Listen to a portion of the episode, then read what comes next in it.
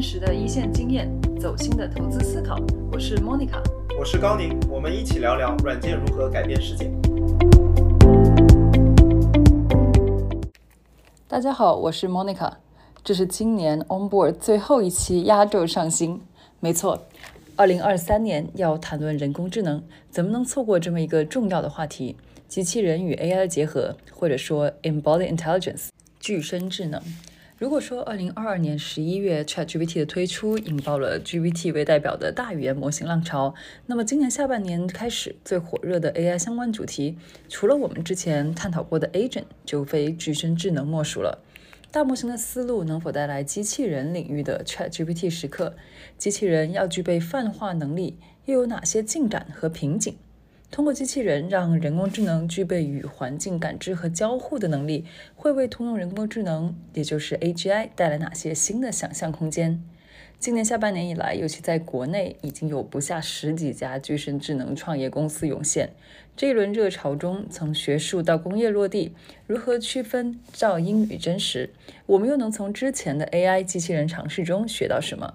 这次的嘉宾阵容真是太适合回答这些问题了。我们邀请到 Google DeepMind 的研究员夏斐，DeepMind 跟具身智能相关的几个最重磅的研究，从 c k n、PalmE 到 RT2，他都是核心参与者。还有来自国内头部机器人创业公司高先机器人的深度学习总监嘉欣，带来产业界的视角，以及 UCSD 的研究员向范波，在 ManyScale、Sapien 等与模拟环境相关的研究都处在学术前沿。我们对 AI 泛化能力在机器人领域的落地进行了深入的探讨，有学术进展、产业落地，也有不同观点的碰撞，精彩纷呈。其实这一期的录制已经过去了几个月，阴差阳错成了今年的压轴，也算是对于 Onboard 全年的一个圆满句号，又是整个 Onboard 旅程小小的逗号。最近在朋友圈和极客都看到不少朋友晒出小宇宙的年终回顾中都有 Onboard 的身影。我知道我们还有太多可以提升的地方，感谢大家的包容和支持。新的一年，不论世界如何起落，我们都选择相信未来有希望，珍惜每一次对话，赞美每一位在未知中选择前行的勇士。大家 enjoy。Hello，几位，欢迎来到 Onboard。Hello，Hello，感谢莫妮卡邀请。Hello，我是范博，感谢邀请，对，非常荣幸。呃，那首先我们从一开始吧，还是呃，请几位这个可以跟大家简单介绍介绍一下你自己，还有你现在所呃研究的主要的领域。好啊，感谢 Monica 邀请。Hi，大家好，我叫夏斐。呃，我现在在 Google DeepMind 的 Robotics Team 做这个机器人的研究。然后呃，我 PhD 毕业于 Stanford，呃，Double E。然后我的导师是 Silvio Savarasi 和 Leo Gribas。我在 PhD 期间主要做的是机器人的仿真，就是希望能从仿真中学到一些具身智能。然后来了 Google 之后，我我想就是借助这个 Google 呃做基础模型的优势，然后我就在看呃基础模型，也就是语言模型和这种视觉语言模型，它能给这个机器人领域带来什么样的新的进展。然后最近的两年，我主要在做这种大模型和机器人呃结合的这样一个方向。好的，谢谢夏斐。啊，夏斐这个太谦虚了。最近大家所知道的这个 DeepMind。呃，所推出的好几个非常重磅的这个机器人相关的研究，都有这个夏飞的这个身影。等一下也听夏飞跟大家梳理一下 DeepMind 的这一系列研究。啊，大家好，啊，我是呃翻波，啊，然后感谢今天莫妮卡邀请我来这里，嗯，啊，交流关于呃机器人和 Embodied AI 相关的话题。呃，我现在呢是是在这个 UCSD，嗯，和读呃 PhD，然后我的导师是这个苏浩老师，嗯。然后我的这个研究方向呢，主要是在啊机器人模拟平台上，嗯，对，就是最近哦，我就是啊相当于最 focus 在呃把现在的 vision 和 graphics 里面的相关技术给它引入到这个机器人的模拟器里面来 improve 啊现在的这些呃机器人模拟平台。我叫嘉信，我现在在高新机器人带深度学习的团队。然后之前我在字节跳动做广告，然后也在 Motional 做过 L4 和 Taxi。那 PhD 的话在香港国立，呃，其实我 PhD 有两个方向，一个是做无人机，另外一个是做计算机视觉。所以实际上我是有两重身份的，就一重身份我是一个很传统的做机器人出身的人，因为我本科我是在清华的机械工程，做的是重工业方向。那我的本科毕设是在呃清华的做控制实验室去去做的。那我在呃 PhD 的 Main Supervisor 其实是一个控制系的一个 Professor。那嗯，所以我们做无人机啊，做机器人这些其实是我的老本行。呃，但呃，我另外一重身份就是做很前沿的 AI 嘛，就是在 PhD 的 Co-Supervisor 是做 Deep Learning 啊，呃，3D Vision 啊，然后我毕业之后做的像 w a Taxi，还有广告，其实都是一些 AI 的应用。大家自我介绍呢，我这个都会加上要大家聊一个这个 fun fact，可以跟大家分享一个呃最近你看到的一个呃跟这个机器人相关的呃机器人或者 AI 相关的这个研究课题，你觉得比较有意思的，想跟大家分享一下啊？要不从啊，那我们反过来从嘉兴开始。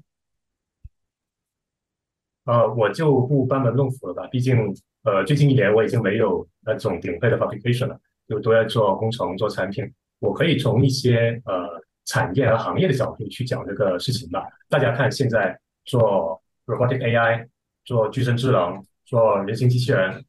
非常非常的火热。但是大家可能不会想到，说两年前在我加入高先的时候，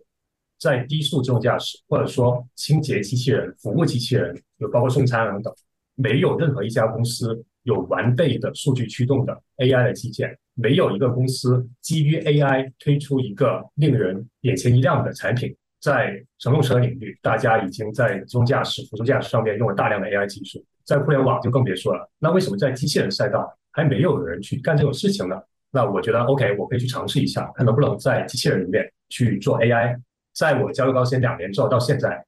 那其实我会用一句诗来形容现在这个呃机器人行业的一个状态。就是这是最好的时代，也是最快的时代。这句话大家都要用完用烂了，真的是。呃，那为什么说现在是最好的一个时代呢？就是从来没有哪一个时代，人形机器人和具身智能会如此的火热。那从公司角度去看，上到 Google，到特斯拉都在说，哎，我要做 robotics。特斯拉还说做人形机器人，直接带火了一波人形机器人这个概念和产业。那在国内，呃，小米在做，呃，然后还有很多。跨界的也在做，像安科创新这种做呃消费电子也进来说我要做人形机器人。那很多个人就更别说了，像达摩院吧，就王刚做清洁机器人去了，然后他的继任者陈俊波也跑去做清洁机器人去了，就就变成了我们高新的友商了。对，呃，那这是一个以前难以想象的，对于一个呃传统的做机器人的人，哎，这是一个空前繁荣的时代。那为什么说它又是一个最快的时代呢？就呃，我现在在高先就是做机器人产品的落地的，那包括高先在内的各个做落地产品的机器人公司，像什么普度、晴朗等等等等，那这些公司是实实在在的去在做产品、去卖产品的，但是这些公司都在为盈利而苦苦挣扎，就裁员什么是家常便饭，有一些公司还面临过一些倒闭的风险，像普渡去年所经历一轮大裁员，当然现在普渡活过来了，活得也还也挺好，对，那。呃，这种最好和最快形成了一个巨大的反差。现在我们在 AI、ChatGPT 还有 RT Two 这种呃具身智能上面有这么呃厉害的一个 demo，这些 demo 是我们以前想都不敢想的，以前也没有任何理论能做得出来。那似乎我们走在一个呃康庄大道上面，很快我们要去就能实现像终结者这样机器人了。但但是现实情况就是做产品的、做落地的公司和个人都非常的痛苦，都在为非常基础的问题而去挣扎。对所以，呃，这个时代还是挺魔幻的。突然把这个拔到了一个宏观的这个高度，那那正好这个听一听这个呃，范波最近有有看到什么有意思的这个话题？啊，因为我我这边主要做的是关于啊机器人的模拟啊，像呃，比如说在一个模拟环环境里面搭建这个呃机器人环境，让它在里面能够去呃呃 study，无论是算法也好，或者说解决一些啊 realistic 问题也好，嗯，然后在机器人领域呢，就是现在。我们感觉非常关注的一个话题是这个 LM 这个 Large Language Model，但是实际上呢，就是在我我这个做模拟器的这边来看呢，我更加感兴趣的实际上是现在的这个 AIGC，或者说这个啊现在 AI 的 Content Generation 的能能力，比如说现在的这些呃啊 2D Generative Model，像像 Stable Diffusion 啊，以及现在这些能够将呃这些 2D IGC 给它 lift 到 3D 的这种技术，相当于我们能够去生产。非常多的数据，然后这个这些模拟最重要的事情是什么呢？啊，对我来说，它那个啊，比如说物理模拟和这个 rendering 啊渲染，它都是一些非常关键的部分。但是我觉得在这个模拟器里面，它最最重要部分其实是这个 simulation content，就是我们可以用来模拟的物体。比如说，我们如果要要 study 一个啊，就是家用机器人，我们得需要这些啊家里这些物体，比如说一些柜子、一些呃冰箱这些物体它的模型啊，才能来研究这些问题。但实际上，现在这个模型，这是啊，这个东西是啊相当缺少的。然后现在我们啊开始看到了一些非常啊有前景的这种啊 3D 物体生成的模型。所以这就意味着，嗯，不久之后我们很有可能就会得到一个去无限制的生成非常多的场景的这样的一个能力。那么它就能够让我们在这个模拟器里面去研究非常多的，甚至呃在这个品种上超越现实世界的呃呃机器人的问题。所以说，我现在就是比较感兴趣的是，呃，关于呃三 D 物体生成，呃呃这这这方面的工作吧。那如果是，其实这个就很像当时，我觉得前对吧？上半年的时候，这个 L M 这个领域也是，就是感觉每天起来都有一个新的。那那对于你，如果就是对于不论是这个 researcher 还是说这个想要关注这个领域的人的话，就是到底在那在那么多的这些这些项目中，到底哪一些是你关注的这个核心呢？因为如果单从一些 paper 上的一些效果，可能大家都只是一些 marginal 的一些一些差别。你觉得你最关注呃哪一点呢？当去看那么多 paper 的时候，这个。这其实很难说关注哪一点，因为实际上现在是相当于是这个领域它它一个快速发展的时期，就是最后我们嗯留下的是什么，其实我也不好说是是什么吧。但但是现在的这些模型，呃，它都是已经可以初初步呃被我们使用起来了。嗯，好呀好呀，那这个正好我们后面也可以再呃再聊一聊啊。那夏飞，听听你最近有看到什么有意思的 project？对，最近我我觉得有意思的 project，其实我也是想说一说这种 AIGC 在。呃，仿真和这种机器人模拟上面的应用，因为我之前也是做机器人仿真的，所以其实确实一个很大的痛点就是素材的生成。嗯，机器人这个机器人的仿真和机器人的这个学这个动作，学它的 policy learning 其实是一个硬币的两面。呃，这现在在这个机器人 policy learning 上，我们很多情况下都已经用上了呃这种 generative model，比如说呃 RT2 或者 PaLM 这样的 generative model。啊，但是现在在这个机器人的仿真上用这种 generative model 还是一个刚开始尝试的一件事情。然后无论是你去生成素材，或者是直接去渲染啊这种 frame，就是你可以用 diffusion model 用扩散模型来作为你的渲染器。啊，最近有一个工作我特别喜欢，就是其实是今天刚刚 release 的一个工作，也确实是像范波说的，现在这个工作是 daily basis，每天都有新的。啊，应该是昨天 release 的一个工作，就是呃，应该是 DeepMind 的 Sherry 杨等人。呃，release 的一个 simulator 叫 Unisim。Unisim 是用 video diffusion model 来做 simulation，就是说用 diffusion model 来呃做一个模拟器。这个模拟器是可以做这个呃 action condition 的 generation，就是你给它一个初始的帧，然后你给它一个 action，这个 action 可以是一个机器人的 action，也可以是一段文字的描述，它可以生成一段视频，然后这段视频非常的真实，嗯，并且可以模拟出就是不同的不同的未来。就是这样的话。呃，其实是一个，你可以把这种生成模型当成一个模拟器，呃，然后端到端的这样的使用，并且用这样的模拟器，你可以再在里面学学习一些 policy，啊，这个是极大程度上简化了这个搭建一个呃仿真模型的难度，嗯，但是它也有一些还没有解决的问题。不过这个我觉得是呃用生成模型来做模拟器的一个很有意思的尝试。另外，在之前我们也试过用生成模型和扩散模型来做这种 data augmentation。把一个真实的数据，你用一个 diffusion model 来呃编辑一下，然后让呃，并且用这种编辑的数据再去训练一个 policy，然后得到的 policy 会有更强的泛化的性能。所以我觉得最近我觉得呃最有意思的工作就是用这种生成模型来做模拟的工作。这样的话其实是统一了你的 policy 也是一个生成模型，你的仿真也是一个生成模型啊，这两个的结合，我觉得之后可以可以做出很多有意思的工作了。哎，我也想去请教一下关于这个生成的方向。就在自动驾驶领域，大家也在强调数据的获取，那其中仿真是一个很好的途径。那呃，也有人提出像这种世界模型这种概念，那包括最近有一种工作叫 GAIA 了，它也能用来去直接生成自动驾驶中的各种场景，包括说，哎，我要做某种动作，比如说我去换道，我要呃，或者是我要跟车，它也能生成相应的一个场景。那这种跟你刚刚提到的，就是这种 action base 的生成也非常接近了。那我有一个疑问啊，就是对于呃，这种生成式的模型，它怎么能够保证它的生成结果是符合数学和物理规律，也符合比如说人类社会的一些规则的？对，呃，这是一个非常好的问题。像你刚才说的那个模型，其实来自一家公司叫 Wave，然后他们做的一个叫盖盖亚，呃，然后是一个九十亿参数的视视频生成模型。嗯，其实简短的答案是它没有办法，呃，确保它保证物理和数学的规律，因为这样的这种 simulation 完全是 data driven 的，就是其实你的数学物理规律是 encode 在你的呃输入的数据里，所以它很大程度上来说没有办法保证。呃，它符合某种数学和物理规律，但是只要它见过了足够多的数据，它生成的是大概在你的这个 manifold 上的，并且它能保证，嗯，你这个生成的结果是非常多样性的，非常多样性，非非非常多种多样的。有了这样的数据，你可以训练出一个 policy，啊，然后只要你的 policy 在真实世界里的都都能能够 work 就行。所以，嗯，我觉得这当然这也是一个 open problem，就是如何让保证它的生成更真实、更符合物理规律，或许。就是物理模拟是一种世界模型，然后用这种视频是另外一种世界模型，呃，需要这两种在某种程度上来结合，才能保证呃生成的结果是更加有效的。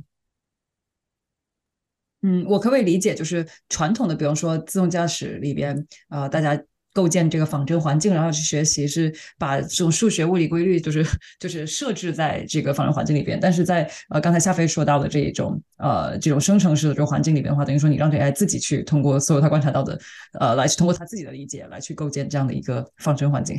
我觉得是的，而且呃用物理模拟其实是一个分析式的呃仿真环境，所有东西你如果可以用数学物理规律来表示的话，其实很适合呃用这种物理引擎来搭建一个仿真模型。但是有一些东西。呃，确实要用 data driven 的方法，比如说在自动驾驶里面，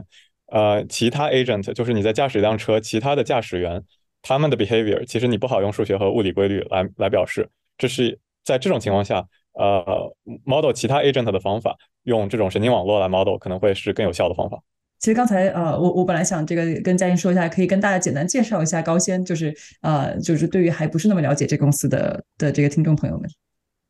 可以啊，高仙是做清洁机器人的，而且这是商用的清洁机器人，这跟呃家用的这种扫地机有比较大的区别。就我们的主要应用场景是在比较大的室内或者室外的场景，呃，室内的就像呃写字楼、酒店或者是商场，呃，那如果是室外的话，或者地下车库就有广场啊、小的园区啊这种。所以从小到大，我们覆盖了比较多的产品和场景。那嗯，它跟家用一个很大区别就是，实际上我们是做一个开放环境的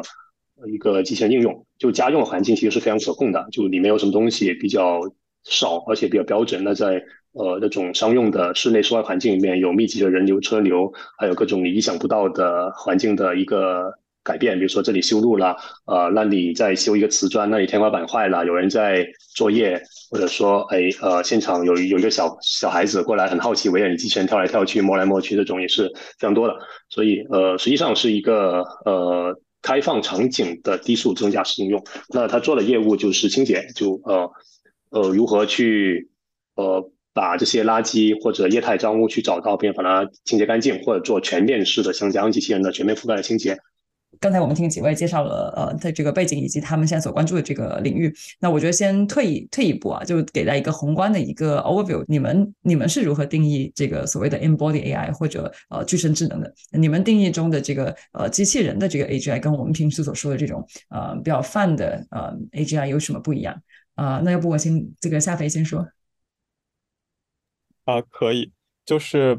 机器人的这个 AGI，我觉得主要是强调一个物理智能。嗯，现在的 AI 啊，非常的先进，它可以在这个虚拟的世界里帮你干各种事情，可以帮你写邮件，可以帮你呃生成一段文字，可以帮你写一个演讲稿啊。但是它在物理世界里还是会犯一些很低级的错误，比如说，嗯，你可以问他一些物理的问题，或者让他做一些啊需要物理知识的啊来做的一些事情，然后他可能会失败。啊，同样的，在这个机器在这个物理世界里，你比如说让机器人完成一个很简单的任务。比如说抓取一个比较难抓的东西啊，它可能也没有办法做的特别好。所以我觉得在这个机器人领域的 AGI 或者说 embodied AI，其实就是啊，希望那个机器人可以做到和人类一样可以做的事情，并且可以 follow 人类的指令。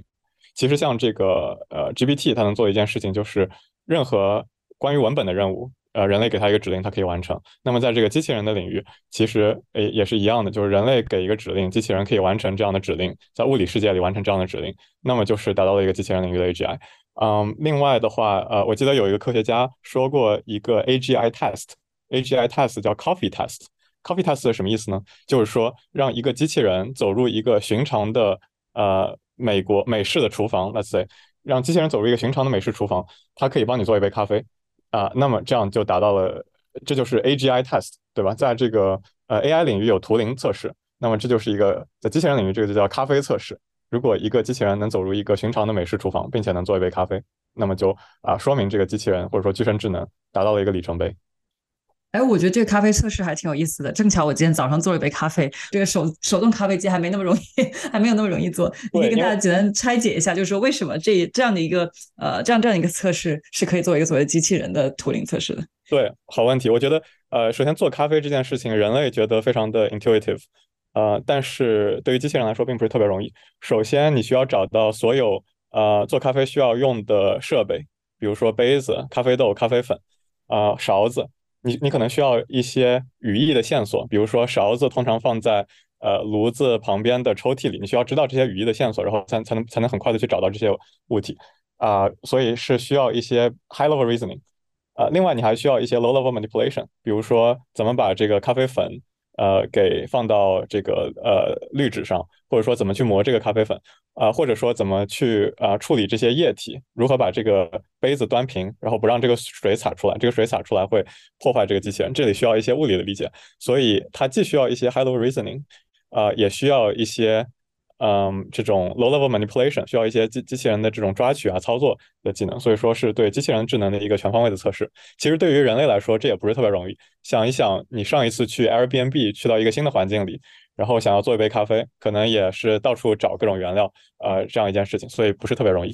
我们说想要用这个 GPT 的这个 agent 都已经这么难，在完全虚拟的世界里面都已经这么难用。如果再加上呃，这个还不需要虚拟世界还不需要你所你所说的这个 low level 的这个呃 manipulation，应该是一个非常高的一个一个图灵测试了。对对对，然后我来说补充一下，这个咖啡测试的呃提出这个人是史蒂夫呃沃兹尼亚克，他是苹果的创呃 founder，就是和 Steve 呃 Steve Jobs 一起创创建苹果公司。啊，这个我觉得，我觉得这个对 embody AI 的这个呃，这个这个定义是是我觉得特别有特别有意思，最近很有启发的一个呃一个收获。那听一听这个范波你怎么你怎么理解，或者你有什么补充吗？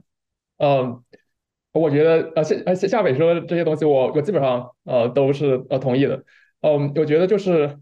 呃 AGI 这个东西，在我的理解里呢，它就是无论说是哪个领域里面的 AGI，它它指的这个就是要达到和人类相似的呃一种能力，就是比如说在呃在这个 language 里面，那么它就是要像人类一样能够去回答问题，嗯，那么在比如说 vision 里面，它就是要像呃人类一样去去呃理解和描述这些嗯 visual 的 input，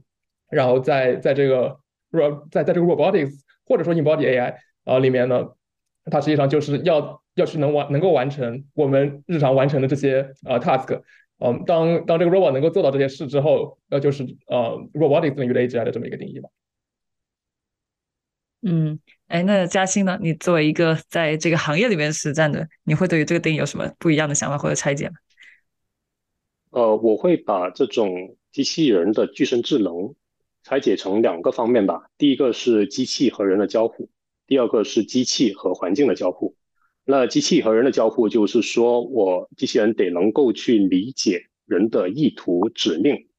以及跟人协作。就这种协作，包括语言上的、肢体上的。那呃，也包括你人的指令或者人的各种意图如何能被解读成机器人所能理解的一系列的 symbol。那这个 symbol 怎么去理解呢？呃，就说其实传统算法。或者说，传统的人工智能，它的计算能力、逻辑能力是远超于普通的人类的。那呃，举个例子，如果我要做一个 traveling salesman 问题，就是一个很很经典的一个便利问题，呃，你人是不可能算出来这种东西的。而，我们用算法是能够算出一个相对很高效的解的。那或者更简单一点，我做数学计算，人的数学计算能力跟机械数学计算能力那差太远。那与其形成的另外一个反差就是，呃，机器人无法去理解人的意图，因为人的意图是，即使一个很简单，说我要去，呃，举刚刚咖啡一个例子，我要去拿一个咖啡粉，那这里面就有非常模糊的东西，呃，什么是拿咖啡粉是什么东西，拿完之后放到什么地方，这些都很模糊。那呃，之前这种机器与人的交互是根本没有办法去做的。那现在呃，有了 ChatGPT 或者 LLM 这种东西，我们完成了一半，就是起码人的意图是能够被解读，能够被部分的呃传递到机器这边的。但是这还有另外一半没有完成，就是哎，虽然我能够通过 ChatGPT 去知道你呃，我跟你聊天了，我能知道哦。呃，做一个咖啡能拆解成哪几步？但这东西现在还没有被很好的变成一个可计算的 symbol，所以这就是呃机器与人交互目前的进展，我们完成了一半，还有另外一半没完成，就是你的意图到 symbol 的一个转换。那这是第一大块，机器和人的交互。那第二第二部分是机器和环境的交互。那嗯。这一步其实我们一直在去做，包括自动驾驶、呃辅助驾驶，以及我们呃低速机器人的一个应用，其实都在尝试的去呃去跟这个环境做交互。比如说我要避障，我要达到某一个目的地，我要对这些作业对象做某种动作，比如说我要捡起一个垃圾啊等等，这些都已经实现了一些基础的环境交互。但实际上现在我们交互都是基于人工的逻辑去实现的。就是我要开车到一个什么地方，就是人给他规划一条路线，告诉他我这个目的地是某一个 symbol，然后你给我算一个路线过去。那我要捡一个垃圾，就是 OK，我把它拆解成呃定位、识别、呃规规划，还有机械臂的控制这一系列动作，其实都是人定义的。那其实这里面缺少了对这个环境的几何、物理还有社会规律的一些理解。那举一个很简单的例子，就是不要说呃咖啡测试这么困难的一个应用了，我就举一个例子，就是。现在我有个机械臂，然后我现在有个桌子，桌子上面有一个碟子，碟子上面上面放一个茶杯。那现在我想要让这个机械臂去把这个茶杯下面的碟子给我拿出来，这问题看起来非常非常简单，而且定义也比较清晰了。但是你让机器人去做这个动作，其实是非常艰难的。可能在今呃最近出来的 PalmE 或者 R T Two 等这些工作之前，我们的机器人是做不到这个动作的。因为他不知道我要拿起一个碟子，我要先把这个茶杯拿起来，不然的话，你很可能会把这个茶杯摔破。对，呃，所以这个就是与环境的交互，其实我们也存在一个巨大的 gap。那当然，最近呢，我们这些进展，呃，LM 的还有这种具身智能的，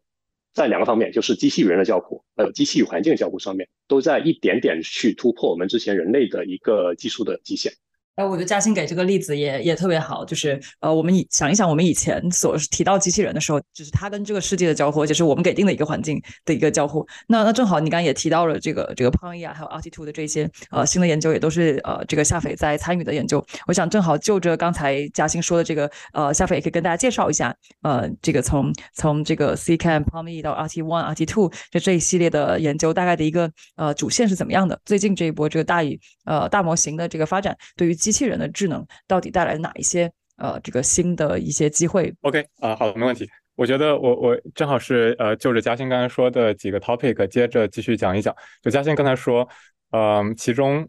这个机器人的一大挑战是机器人如何去理解人类，并且把这个一些模糊的指令变成自己可以执行的指令。比如说去拿一个咖啡杯，这个呃具体是如何去理解人类的指令，并且把它给转化成一个可以执行的指令。啊，或者说人类说我饿了啊，那机器人如何把这个理解人类说我饿了这样的指令去做，去转化成一个自己可以执行的指令，或者说我渴了，或者说我的饮料洒了啊，这种抽比较抽象的指令如何把它一步步拆解呃？那么我们的 C 看的这个工作其实就是做的这样这样一件事情。其实机器人如何拆解人类的指令，主要有几大挑战。第一个是这个指令本身是模糊的啊，解它有很多种不同的解法。然后你如果直接用呃，一个语言模型来给你 decode 出来一些东西，decode 出来一些东西，并不一定能在机器人上执行，啊，所以是其实是需要找一个平衡，就是说如何可以找到一个啊我可以做的动作，这个动作在机器人的这个力所能及的范围内，在它的呃，比如说是导航抓取是它会的一种技能，另一另一方面是这个技能确实是帮助到了呃我要执行的一个长程的任务，去执行的一个呃呃复杂的任务。那比如说，那那 C 看这项工作就是干了呃这样一件事情。我们是用语言模型让它给机器人所有能做的事情打分，这样会得到一个语言模型对呃每一个技技能的打分。另外，我们有个 affordance score，affordance 就是代表可供性，代表环境的可供性。这个可供性的意思就是当前的这个呃技能在当前的状态下。呃，被执行成功的几率有多少？我们把这两个概率乘在一起，就代表我机器人能做一个指令，并且这个指令呃能成功的做一个指令，并且这个指令能帮到人类去完成一个任务的概率是多少？我们去呃优化，去选择一个嗯这个值最大的一个呃技能，然后就是这个值最大的 skill 就是我们想去执行的 skill。呃，这就是 Ccan 的这个核心的算法。然后有了这样的算法，我们可以让机器人来帮人类完成一些比较抽象的任务。比如说，你可以说我饿了，我渴了，或者说我的饮料洒了。你说饮我的饮料洒了之后，机器人就会说我我我现在有哪些 skill？我的其中的一个 skill 是捡起海绵，海绵可以用来吸水，所以我现在应该去把这个海绵拿给用户。啊，可以可以完成这样的推理，并且呢，呃，帮助人类完成这样的任务。这是 Ccan 的逻辑。嗯，另一方面，在 CAN 之后。我们开始做做泡密。C 看呃有一个有一个小的问题，比如说它的语言模型和可控性模块是两个模块，它并不是端到端训训练的，所以语言模型并不是呃没有没有语言模型没有完全理解可控性，而是我们把不同的模块给嫁接到一起来完成一个复杂的任务。啊，在泡密的时候，我们就想这个这样一个工作能不能做得更端到端一些？我能不能让一个语言模型呃让它看到这个世界啊，并且。把它变成一个多模态的语言模型，它可以同时来完成这种 planning，并且对于可控性的估计，并且能够理解环境里面的一些限制。比如说刚才说的，呃，嘉兴说的一个问题，就是现在我有一个盘子，盘子上面有个咖啡杯，我现在把盘子拿出来，它能否理解？啊，我需要先把杯子给放到旁边，再把盘子给拿出来。这个其实是机器人领域一个 task motion planning 的问题。task motion planning，呃，在传统的方法上是用一些符号系统来解的，比如说 PDDL stream，你可以用 PDDL。呃，which is planning domain，呃，description language，你用一种特殊的语言来表示整个环境，然后这环境用符号系统来表示，并且可以用一个 solver 来把它给解了。我们现在就在说，呃，可以用 language model 来学，呃，这样一个呃这样一个 symbol system，这样一个符号系统的解，我们可以直接去端到端的去模仿它。所以，呃，在我们这个呃，Palm E 的其中一些一些实验，就是在这样的 task motion planning 的实验上来做的，它是可以完成对于这些 constraint 的理解。呃，并且能完成一些复杂的任务，包括呃需要推理，我需要先把一个物体拿开，再把下面的物体给给给抓起来这样的任务。插一句问一下，那好的，你提到的不论 C 看还是 p y 那它呃那个你所用的这个语言模型是是哪一个语言模型？这语言模型本身的能力啊，会对于这整个系统下来的这个表现有怎样的影响？对，这是一个非常好的问题。啊，C 看的时候，我们我们试过不同的语言模型。一开始我们是用了 FLAN，是一个一千三百七十亿参数的语言模型。嗯，大约在二零二二年八月份的时候，我们换了一个新的语言模型，就是当时 Google 刚出来的 Pathways Language Model，最大有五千四百亿。我们发现，啊，当这个语言模型扩大四倍之后，它的推理能力变强了，它能解决一些原来不能解决的任务，并且原来用小的语言模型的时候，它会犯一些呃低级的错误，比如说。很有可能中间会漏掉一步，比如说我让他丢掉垃圾，但是他可能到了垃圾桶前面，呃，却忘了把这个垃圾给丢掉，可能会干这样的事情。但是当你用一个更复杂、呃，参数量更大、这个训练集更大的语言模型之后，呃，这样的低级错误的的就减少了。在最复杂的任务上，我们的成功率应该是提高了百分之二十六左右。就在这种特别复杂的、需要至少八到十二步的，呃，这样的长距离的 plan 的任务下，我们的成功率是提高了百分之。呃，十二十六左右，然后在这种稍微简单的一些任务，我们成功率提高了百分之十二到十四，啊，所以用更大的语言模型是会有一些优势的。另外，这个也让我们看到了很有意思的一点，就是机器人领域传统呃来看发展的比较慢，就机器人领域受很多，比如说硬件迭代的限制，或者受受这个其他各种各样的呃 perception 呀、planning 啊，受各种东西的限制，发展比较慢。但是当我们把它接入语言模型之后，我们可以借助语言模型的发展来加快机器人领域的发展，从这个。呃，二零二二年三月份的 C 看到二零二二年八月份的 C 看，我们在机器人方面没有做比较大的改变，我们只是替换了其中的语言模型来做这个规划的模块。呃，仅仅通过改变语言模型，就让我们的成功率提高了很多，所以这让我们看到了呃，觉得很有希望的一点。呃，刚刚夏飞也讲到了，从这个 C 看到 p 密，呃，这个刚刚嘉欣也提到，这个 RT Two 其实也是很大的一个一个改进，可以也聊聊这这一块上的研究。对，这其实是另外一条线。就是当我跟朋友说起，比如说机器人和大模型的时候，大家的一个常见的误解是，大模型只能用来做机器人的嗯 planning，或者说只能用来做这种 reasoning 和 planning。也就是说，它只能理解语言的那一那个模块，它并不能理解动作。事实上来说，啊，对于大模型来说，理解动作当然比理解语言更难，因为在大模型的训练数据集中有很多关于这种 high-level reason 的呃训练集，比如说它在 WikiHow WikiHow 的这种文章上面，呃，都训练过。WikiHow 是一个网站，然后这个网站上有各种各样东西的教程。啊，所以你的机器人也会做各种事情，因为在大语言模型的训练集中，其实囊括了啊如何去完成一件事情这样的数据。但是没有人会说，嗯，教你怎么把你的手往右移动十厘米。这样的话，非常底层的关于运动的呃数据是不会在大语言模型的训练数据里的。所以我们团队的探索就是说，能不能让大语言模型不但能做规划，同样它可以理解啊这种 low level actions，它能不能理解 low level motion？我们发现是可以的，呃，RT Two 就做了这样一件事情。RT Two 把这个动作用字符来表示，我们现在先把动作做这种离散化，做 tokenization，啊，然后用一个字符来表示，用用用简单的描述就是把动作当成另外一种语言，啊，机器人既然可以对不同的语言之间进行 translate，它可以把英语翻译成法语，法语翻译成德语，那为什么不能把英语翻译成动作？动作是我们新的一种语言，啊，所以 RT Two 就是。把动作当成一种新的语言，并且用一个 Vision Language Model，我们试了 Pali 和 PaLM，呃，这两种 Vision Language Model 来作为我的一个 backbone。然后有了这样的 backbone 以后，我继承了我的 Vision Language Model 里面已经学到的关于世界的知识，同时我理解了机器人的动作。这样的话就会有一些非常有意思的泛化性能出现。呃，举举两个例子，第一个是当我们桌上有呃很多玩具的时候，然后我们让这个 RT2 的 Policy 说，帮我抓取一下。这个已经灭绝的动物，它可以理解灭绝的动物是恐龙，并且可以生成抓取恐龙这样的动作。另一个例子是我们在 RT2 里面做了一个 Chain of Thought，嗯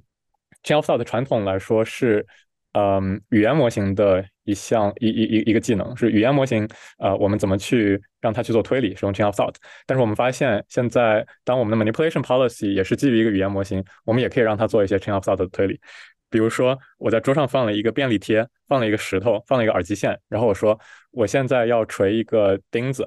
呃，这个你现在看到的物体里面哪一个对我有帮助，并且把它给捡起来，啊，这个机器人会抓取石头，因为它可以做这种推理，就是呃，在当前的场景里哪一个物体会对我锤钉子有帮助，石头，所以我要抓取石头，然后它可以生成抓取石头的动作。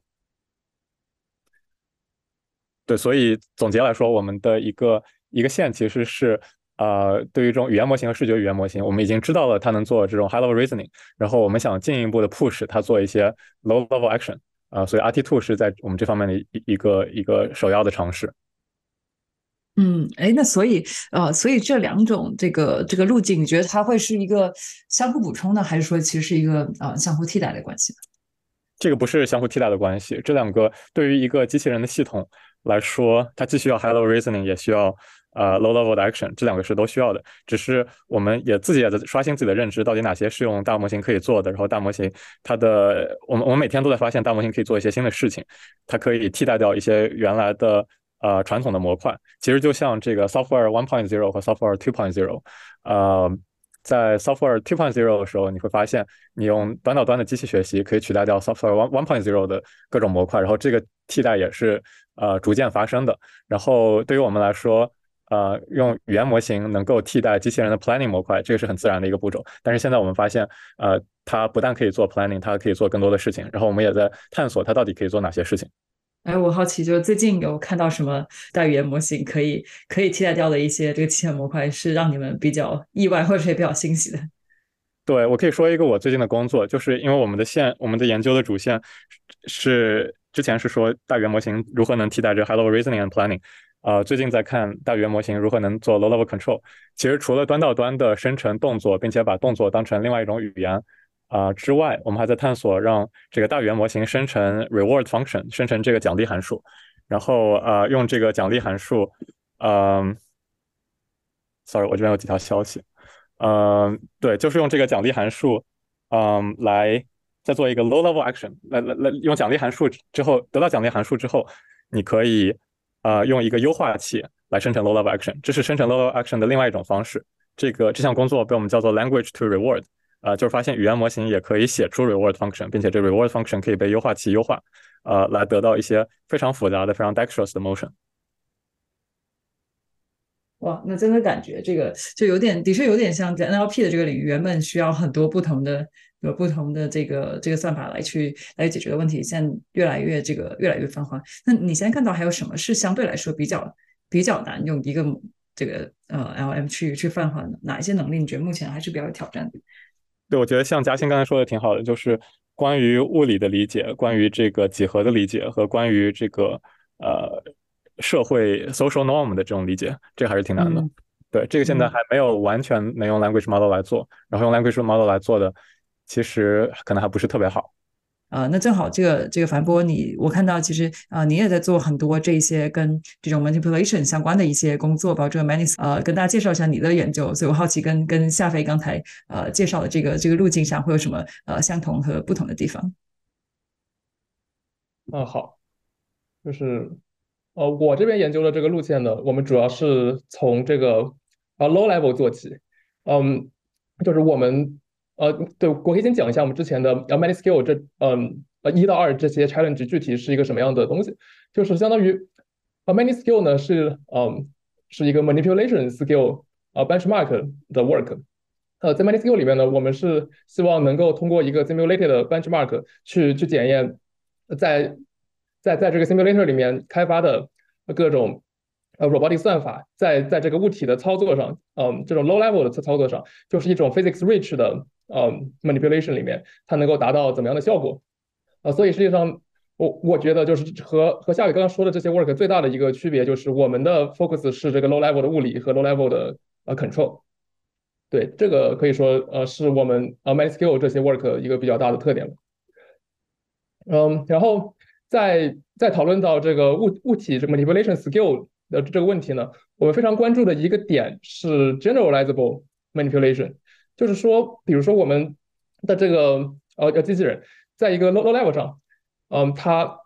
它的目标是要去推动一把椅子去嗯达到一个目的地，那这样的任务呢，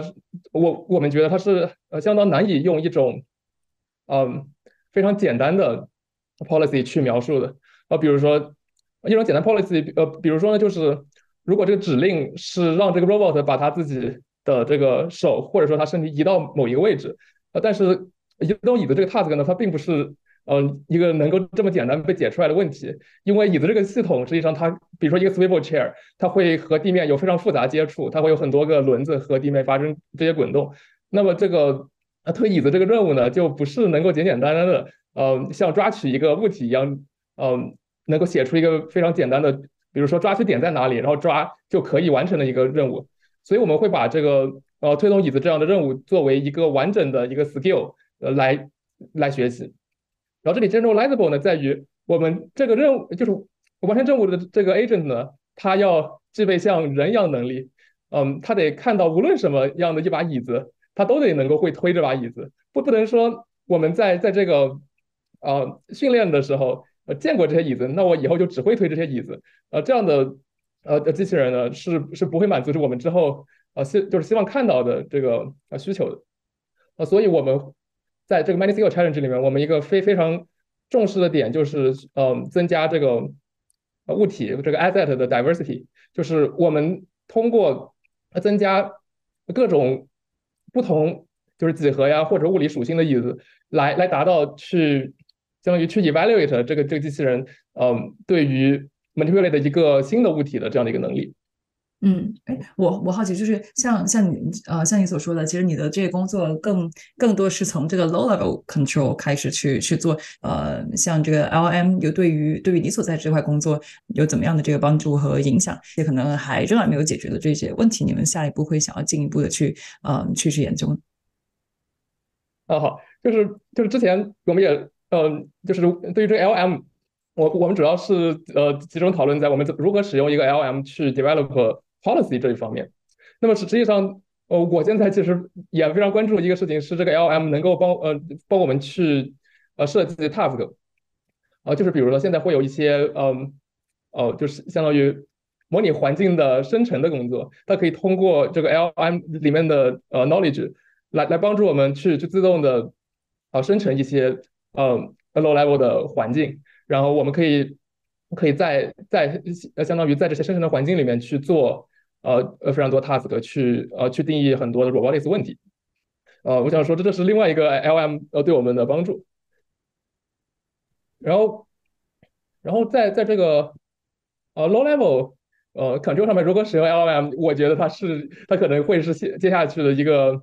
呃研究的方向吧。呃，我们现在这些呃 many skill 的环境，他们强调的其实是在于这个 benchmark。呃，我们要做的是能够提供一个呃非常简单易用的平台，嗯，然后去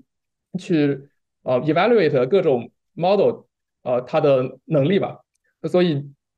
呃这些通过通过 LM 去呃设计的呃新的 research 呃新的 policy 也可以呃非常简单的在我们的平台上面得到一个呃反馈。呃，不论在 low level control 也好，还是在这个呃 high level 的这个 reasoning 也好，那是否有一些呃比较公认的这个路线，是否有存在某一些方面的这个共识？呃，我们这个 many-scale challenge 的一些呃参赛者，或者说就是使用我们这个 benchmark 的一些人，他们呃就是在他们之中我们看到的他们使用的一些算法。嗯，对，首先一个呃非常 popular 的呃是一个传非常传统的 robotics pipeline。就是相当于是之前也提到的这个 Sense Plan Act 的呃 pipeline，嗯，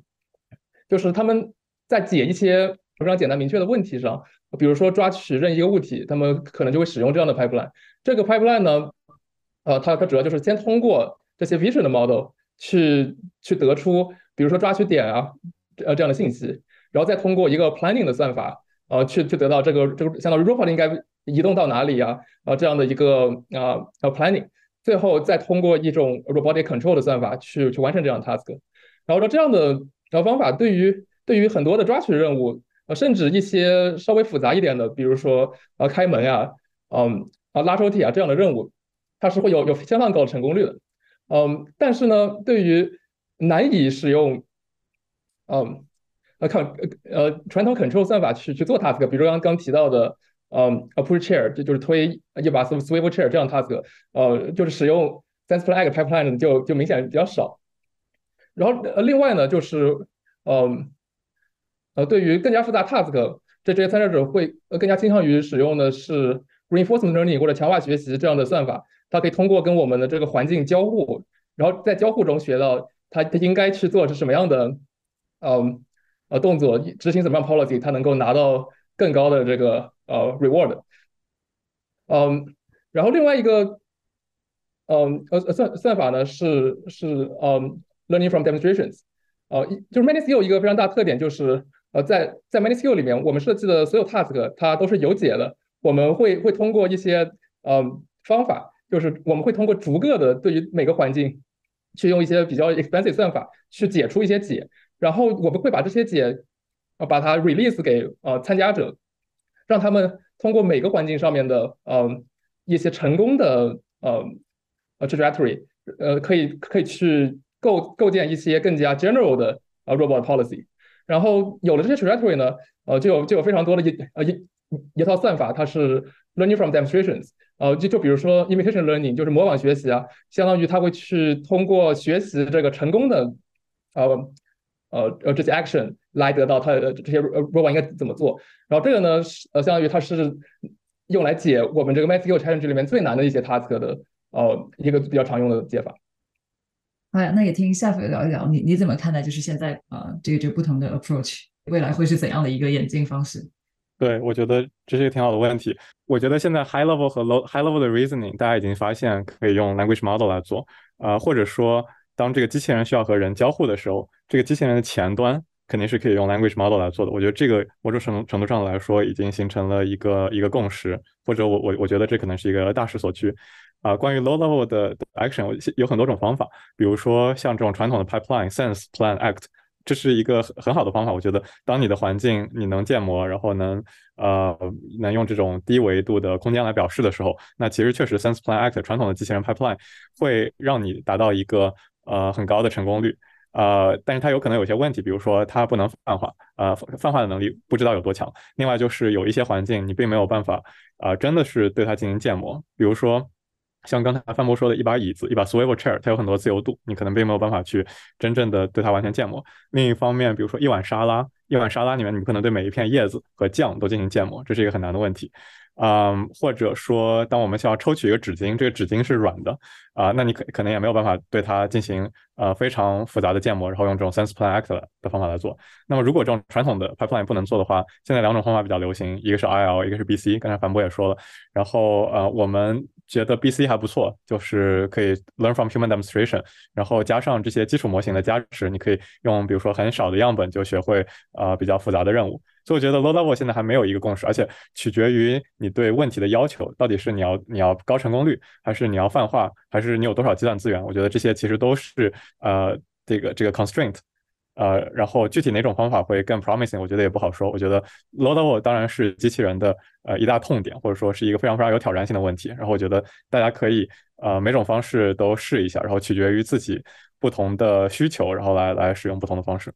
哎，那正好这个就就问到嘉兴，从产业落地的角度来看，你怎么看待这个大模型对于啊你们在做的一些工作的一些影响？从从一篇 paper 到产业落地中间是怎样的一个一个过程？嗯，我我先讲讲我对现在这种呃 embodied AI 的一个潮流和方法的一个观点吧。呃，首先端到端的方法像 RT Two，它毫无疑问是为这个领域打开一个新的大门，让大家找到一个新的方法。新的思路去解决以前像什么拿碟子、拿杯子这种这种问题，嗯，但如果说这个 embodied AI 它的终局，它最终呈现出来的形态是什么样子？我认为端到端很可能不是最优解。呃，这里面最基础原则就是通用性跟效率往往是矛盾的。呃，比如说 RT Two 里面这个例子，很显然 RT Two 它。他提供了一个视角，说：“OK，用 LLM 我是可以去处理动作的，这是一个非常有趣的发现。那但是另外一个角度去看，那如果我能已经能够把一系列任务拆解成一个可计算的一个符号，那其实有大量的传统算法可以算得非常好、非常快。那比如说，我已经知道要去把一个蓝色的一个正方形推到桌子边缘，那你如果我用一个传统的计算一个 motion planner 去呃规划它。”我会有大量大量方法，比如说，哎，我可以实现最快的速度，或者最短的路径，或者最低的能耗，就有大量方法去做这种计算能力。像我刚刚说的，在这种已经可以实现符号计算的前提下，那么现有的传统 AI 传统的计算的算法是比人类或者说 LLM 这种能力要强上可能好几个数量级。嗯，那这其实也启发了很多人，说我 RT Two 启发了什么东西，我下一步怎么去做？那很多人就会想，OK，我可以把这些端到端的。事情拆解成一个一个小的模块，让专业的算法去解决它所特长的专业的问题。比如说 LM 就特别的去呃去处理这种 high level 的这种推理啊、这 affordance 啊这种东西。那我 low level 的这种呃 PNC 我依然可以去采用传统算法。那呃这种从端到端拆解成一系列的子模块这种思路，其实也不是没有发生过，历史总是一遍一遍的在重演。嗯，我举个例子，那么在二零一六年的时候，大家做自动驾驶，很多人很多人在做端到端，就是我输入一个图片啊，或者一包括激光雷达各种信号，包括定位啊这种信号，然后我直接输出我这个车的转向或者是油门刹车等等，那当时可火了，基本上每一个应用都被人拿出来用端到端重新做了一遍，那这是二零一六年的场景嘛？但那时候大家做完之后发现，哎，不行，这个效果太差了，然后大家就开始猜。然后就呃就把它这种比如说呃自动驾驶就呃拆解成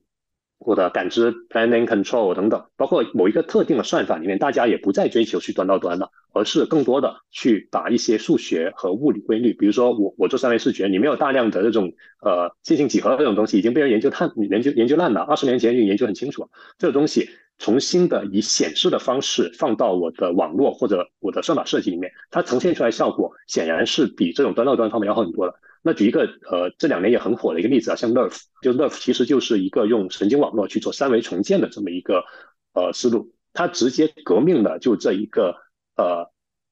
就是神经网络不能做三维这个理念直接被打破了，因为它其实其实就是显示的把各种物理和数学的规律嵌套到我这个方法里面。所以它最终呈现出来效果非常非常的漂亮，是历史在重演嘛？那刚提到说，呃，我看到 RT Two 能够做端到端这个功能，那如果端到端很可能不是一个最终的形态，那大家大家怎么去猜呢？那其中一个方法就是李飞飞做的 Vox Poser，那其实它的思路就是说，OK，我呃我有传感器像相机的输入，我有人类的一个指令的输入，我用 LLM、VLM 把它处理，但我处理的结果不是直接去控制我的一个末端的执行机构，而是它用来生成一个 constraint 和 affordance 的 map，就是等于说它把我所理解到的高端的这些语义、推理、指令等等，直接变成一个符号计算，可以使用，嗯，呃，就是 constraint 的话，就是说，OK，呃，这个环境里面哪一个地方是我不能碰的？那如果是 affordance，就是哎，这个环境里面哪一个点是我需要去碰它的？那这两个可以，这两个呃 voxel 就可以被传达到后面的一个传统的 planner 或执行器里面去，呃，做一个非常高效的一个执行了。那这是李飞飞的一个做法。那还有 MIT 那边也有一些呃另外一个做法，就是用 PDDL，就是刚提到的呃 Planning Domain Definition Language，就是嗯，我用一个大语言模型来描述，哎，现在环境长什么样子，人类的的一个期望什么样子，你可以去拥有的 skill 是什么样子，然后通过这些语言，它其实它的输入就就文本了，通过文本能够去生成一个 PDDL 的一个描述，然后这个 PDDL 再去。接一个传统 motion panda，然后它出来的效果就就是说，OK，我既能够用大语言模型去理解这环境，我也拥有传统方法所展现出来的正确性、可靠性，还有高效率。呃，所以其实现在已经展现出了，就有点像二零一六年到现在这个 CV 要增驾驶的一个历程，就大家开始慢慢的去猜，想要用更高效的方式去组合各个模块。对，那呃，如果呃提到说，哎，我如何要把这种呃，LLM、VLM 或者 M D A I，我要用到我现有的产品的功能里面去。其实我们就要去理解它的局限性。那我会认为现在这一类方法的局限性主要有三点：第一点是它的泛化能力是全一的；第二点是它有这种方法有非常强的数据依赖问题；第三点是它的可靠性。那我一点点的去拆开去讲。第一个是泛化能力。呃，刚刚 RT Two 里面，它文章也提到了，它呃不可能去，嗯，说去执行一个他之前没有见过的一个动作，比如说，哎，他的训练里面只有推一个东西或拿一个东西，现在你告诉他，你给我擦个桌子，他不行，他不知道什么是擦桌子，他不具备这种泛化能力。那呃，这是动作端的。那其实即使在呃 LLM 和 VLM 所引以为豪的这种对于宏观世界的理解和抽象能力理解上面，其实也存在一个巨大的问题，就是你想想，呃。RT Two 也好，Palm E 也好，包括呃李飞飞的 Vox Post 也好，它都一个很典型的范式，就是文本通过 LLM 来处理，然后我的图像通过像 VIT 这种的传统的方法来处理出一个特征，然后再把它融合作为一个 token 放到我 LLM 里面去处理。那其实你会发现，像视觉跟语言是两个截然不同的东西。语言是什么？语言是。人类知识的一个高度抽象，几乎每一个单词其实都是一个抽象概念。比如说拿拿这个动作，其实你去翻一个字典，拿对它拿这个字的解释就好多种，所以它其实是一个抽象的一个呃概念，就文本本身是一个抽象概念。那么大语言模型它做一个什么事情？它其实做的是从概念到表征的一个映射。那概念是什么？概念就 concept，表征就是 representation。那我刚提到一个单词可能就是一个一个概念，那么一系列单词组成起来，它变成什么？就是一个表征，一个句子，就是这个句子就表达了一个事情或者一个描述什么，它其实是一个表征。那么，呃，LLM 它从一个抽象的 concept 到一个 representation，这是一个它的一个基本范式，而这个范式也被证明它是可行的，而且随着你的参数量增加，你就意味着你能够把更多的 concept 通过无穷无尽排列组合，把它变成一个 representation。所以你随着你的呃 LM 的那个参数量增加，你是能看到显著的它的能力的一个上升的。那么我们反过来看，我们在计算机视觉这边我们在做什么事情？其实我们一直在做表征到表征，或者说有限的表征到 concept 的一个映射，这是之反的，就是 L L 呃 LM 里面。NLP 里面你是从 concept 到 representation，但是在 CV 里面是 representation to representation，或者有限的 representation to 呃或者 representation to 一个少量的 concept，怎么怎么去理解这个看法？就是你看图像它是一系列的像素，这个像素是非常非常浅层 low level 的一个信息，它把它组合起来就是哦变成一个图片，但是这个图片是一个概念吗？哦不是，它图片就是像一个句子一样，它在描述一个事情。但我们用图像做什么事情？比如说分类、目标检测，其实它就是在映射到一个有限的概念。比如说我做车的一个检测，其实就是想要让网络去学学习到，哎，哪一些表征可以被映射到一个车的概念。所以这个路径是反的。那么你会发现，你在计算机视觉里面有大模型的存在吗？很少。即使像 Sam 这种。其实你跟呃 LM 去比，它也不是一个不是那么大的一个模型，而且你去继续增加你计算机视觉的模型的一个参数量，你能看到好的效果吗？很少，可能你就只能看到，哎，我在 ImageNet Image ImageNet 里面，哎，我的点又涨了那么零点几个点一个点，那有什么用呢？所以其实就是，嗯，这里面存在着你 CV 和 NLP，其实在往两个路线去走，就从知识的学习上，它就两个不同的东西。那么现在我们想要说。哦，把这两个东西，把 LM 和 VLM，嘣拼在一起，它就能产生一个很好的泛化性能吗？这一定是有问题的，对，所以呃，这是刚刚提到的，就是现在这条路径，第一个问题，泛化性能是存疑的，而且我们也的确能在很多实验里面看到，你给它一个新的环境，它的成功率，就你现在成功率在数据集里面定义说百分之七十左右，你把它换到一个新的环境，帮可能就百分之七、百分之十这种级别，对，这是第一个第一个问题，泛化性。第二个问题是数据依赖，数据依赖。就是，嗯，你看我们去做 RT Two，我们其实也是要建一个数据集，这个数据集里面去要求说，哎，呃，我这一系列的动作，呃，要它的达成的目标就是把机械臂的一个末端执行机构移到某一个坐标去抓一下，怎么样？这其实是需要数据的。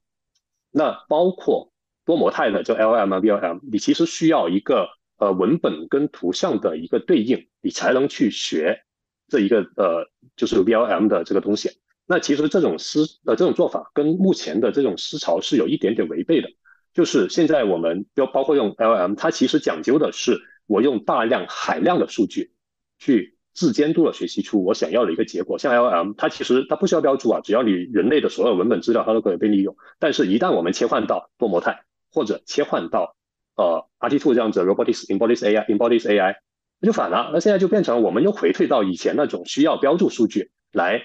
呃，支持的这么一种学习的范式，那这种学习范式其实就就会很有问题，就是你怎么可能能有足够多的支出，或你你的成本是无法接受的。当我想要去通过数据驱动的大量的海量的数据去提高我的泛化能力，我发现完了，我成本不允许我这么干。对，所以在工程上你会发现，真正落地的时候，数据依赖问题是一个巨大的问题。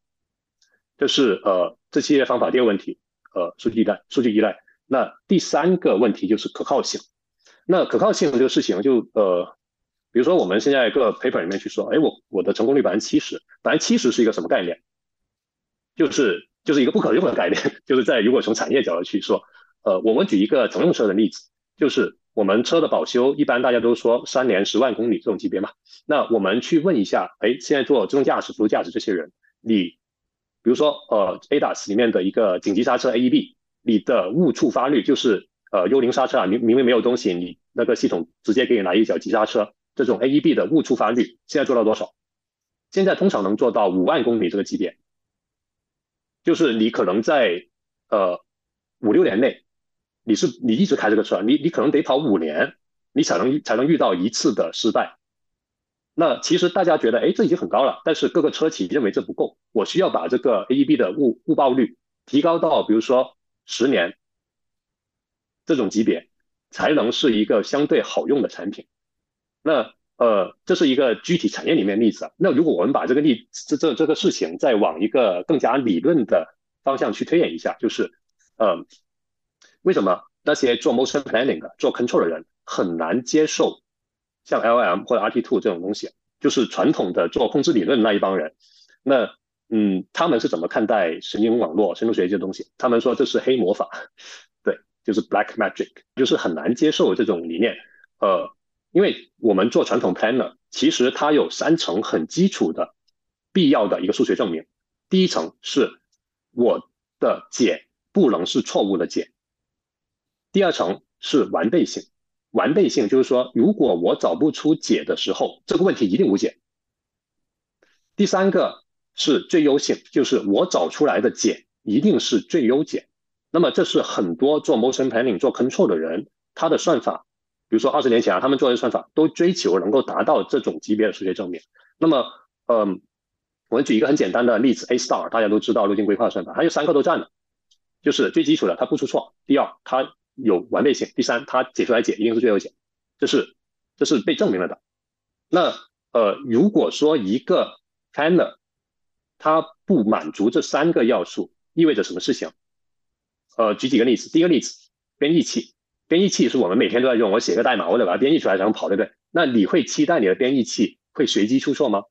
如果你编译器随机出错，完蛋了，这这个世界没法运作啊，计算机这个这个大厦都要崩掉了。对，那呃，举一个更加接近现实的例子，现在我有三个机器人，然后我有一个人类在水下作业，需要给他换氧气，那。我其实有一个很强的 constraint，就是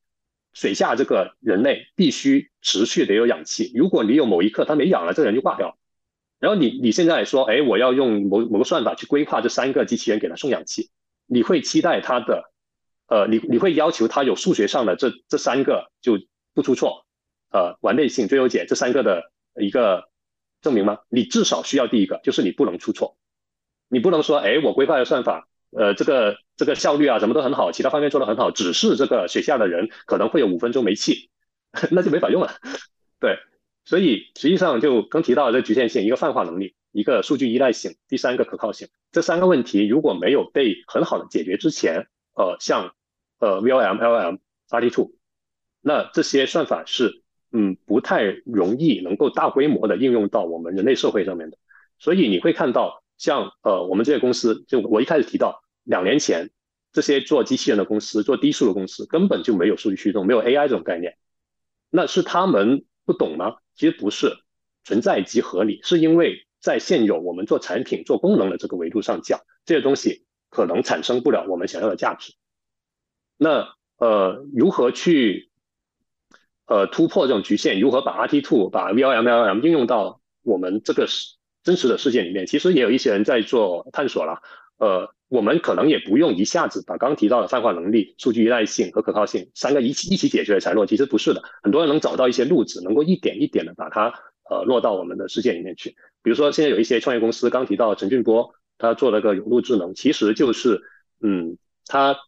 他的思路其实是一个世界模型的思路，然后他找到一个切入口，能够一点一点的把他这个世界模型。呃，从某一个场景、某一个动作开始落地到我们的某一个机器人上面，然后等到他能够把某一个动作、某个小场景做好，他再拓展到更多场景，然后他就能够最终达成他最开始所设计的一个世界模型的这么一个理念。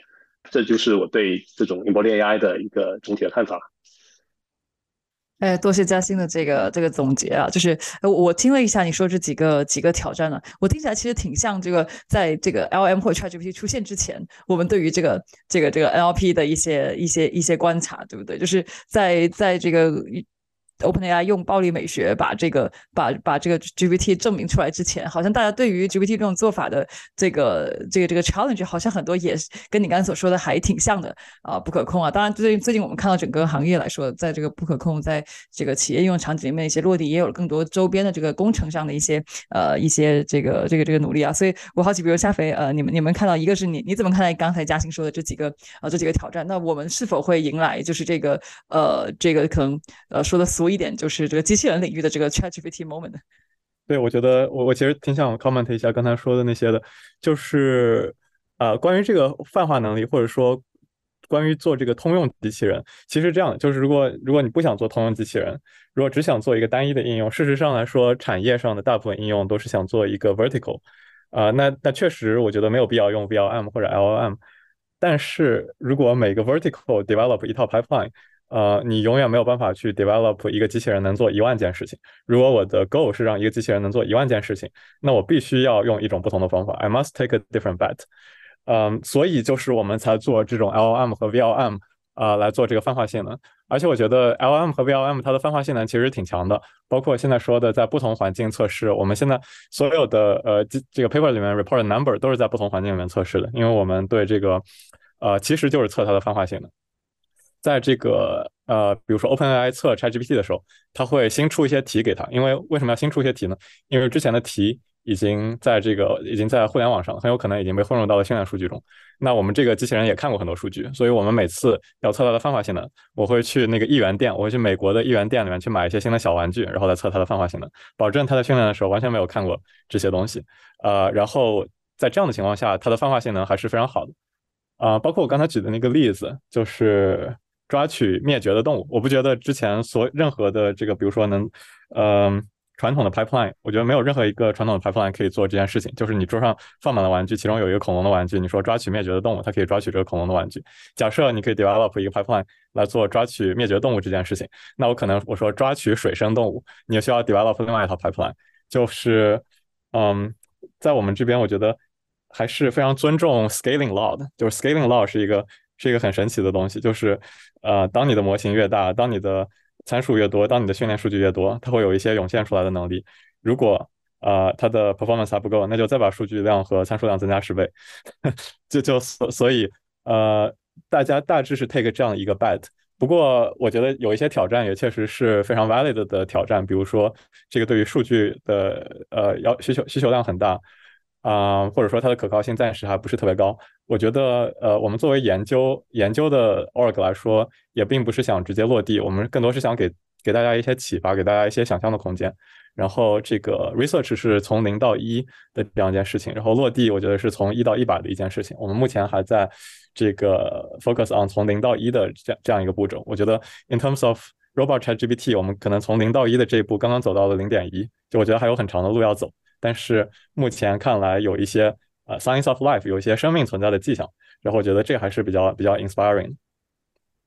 对，其实刚刚你提到一个，就是大家呃，比如说我想要设计一个机器人做一万种任务，所以我需要一个通用能力。呃，大家现在做的是 vertical，所以不太需要。呃，其实，在产业角度去看，即使是做 vertical 也很需要呃这种能力的。比如说我我我用高先做清洁机器人嘛，现在呃，你能让比如说我我。我们机器人不具备这么一种能力，说，哎，你直接跟机器人说一句话，去二楼那个餐厅里面有一个呃椅子旁边有一个冰淇淋掉地上，你去把我清理起来。这是一个很常见的，大家很想要一个能力，但是在这个 vertical 赛道里面，没有人能做得出来。那什么东西能够让这种功能具备可能呢？我觉得只有 Embody AI 这条路线，目前看能够让我们。有可能能开发出这种能力，所以呃，即使回到一个 vertical 赛道，也会很多人很多人想要去做这种 e m b o AI。那像呃很多创业公司，他也明白你不可能一下子就做成一个能做咖啡的机器人，因为咖啡 test 是不可能完成的对对镜。但是为什么他们来创业呢？就是因为他们知道如何去在一个垂直的赛道里面，先做出某一个小的功能点，这个功能点就能够形成我的竞争壁垒，所以我能够活下去。对，所以其实我当然我其实我是一个研究者出身的，我我知道就做研究本来就需要这种想象力，即使他有这种那样这样的问题，我们也需要去支持，让他能够发展土壤，就某一天他可能就会变成 ChatGPT 这种级别应用。哎，不过刚刚我提到就是呃，夏斐提到一个说我们要尊重 Scaling Law 这个东西，其实我挺怀疑的，呃呃，为什么 Scaling Law 会成立呢？这有什么证据能够支持说 Scaling Law 是成立的呢？嗯，为什么什么支持 scaling law 成立的？就是比如说 ChatGPT 的出现，从某种程度上来说，就可以证明 scaling law 的成立。嗯，另外还有一个点就是叫 emergent capability 涌现能力。涌现能力是指当你的参数量大到一定程度之后，嗯，它就会出现的一种能力。啊，比如说语言模型的推理能力就是一种涌现能力，就是 Chat 呃 GPT 一共有几种模型，对吧？有这个 Ada、Babbage、Curie 和 DaVinci。那只有到了比如说 DaVinci 一百七十五 billion 一千七百五十亿参数的时候，才有这样的推理能力。那就是这个就是 Scaling Law，嗯的的一个体现。对对，其实这是一个很奇怪的现象，就是呃我们通过非常有限的几个观察，就认为这条规律成立。我觉得这个事情本身是有问题的。当然，当然，我不，我不是说这，呃，我们不要加参数，要，这是我们现在在这个问题上，我们就只有这么几个观察点。那我要找下一个，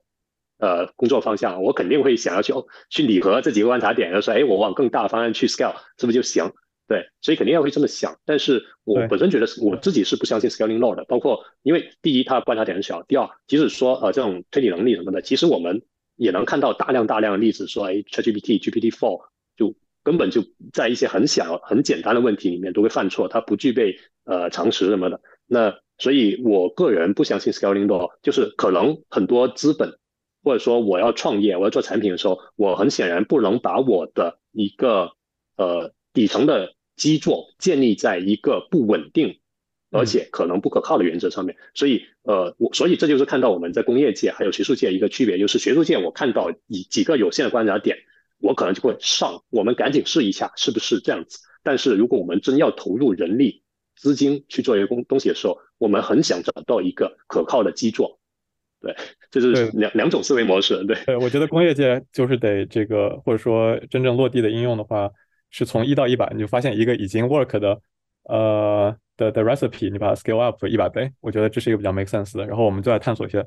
呃可能会 work speculative 的东西。我可以再举一个例子，就是你刚才说到的 VIT，就是 vision 领域能不能像 NLP 领域一样？